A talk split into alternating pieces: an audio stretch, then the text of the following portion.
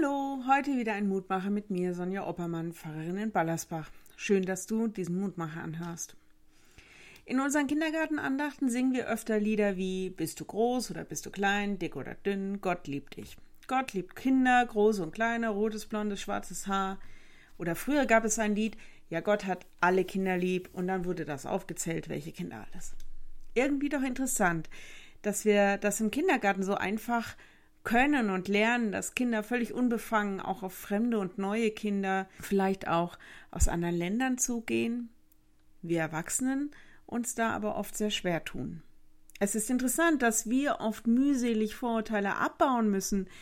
Wer hat uns denn eigentlich gelehrt, welche zu haben? Oder wieso haben wir das zugelassen, dass wir Vorurteile bedienen? Der Lehrtext von heute sagt, dass es in der Gemeinde keine Unterschiede geben soll. Paulus schreibt den Römern, es ist hier kein Unterschied zwischen Juden und Griechen, es ist überall derselbe Herr, reich für alle, die ihn anrufen. Römer 10, Vers 12, der heutige Lehrtext. Mit hier meint er alle, die sich unter das Bekenntnis stellen, dass Jesus der Herr ist und dass er lebt. Wer das glaubt und bekennt, der findet sich zusammen mit anderen, die das auch glauben und bekennen, und da werden Vorurteile abgebaut und Grenzen durchbrochen. Keine Frage, es gibt Mitchristen, mit denen kommt man besser klar und mit anderen weniger. Aber aus Gottes Sicht gilt, es gibt keinen Unterschied in Nationalität, Frömmigkeit, Handicap, Alter, Status, was weiß ich. Für alle gilt Gottes Liebe in gleicher Maßen. Wenn du magst, lade ich dich ein, noch mit mir zu beten. Lieber Herr, den anderen zu sehen und zu akzeptieren, das fällt uns schwer.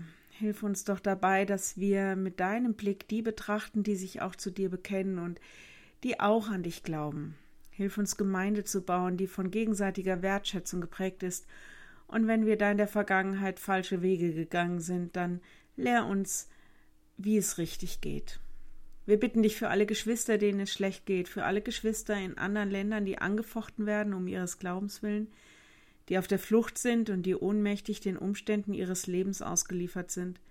Hilf ihnen, in dir Sicherheit zu haben. Schenk ihnen Gewissheit ihres Glaubens. Lass sie einen Ort finden, wo sie und ihre Familien ein Zuhause haben. Sei du ihr Schutz, sei du ihr Halt. Wir bitten dich für alle, die krank sind, verzweifelt, die verzagt sind, für alle, die dringend Hilfe brauchen. Schenk ihnen, dass sie das erfahren dürfen, dass du da bist. Amen. Morgen ein neuer Mutmacher. Bis dahin, bleibt behütet. Tschüss.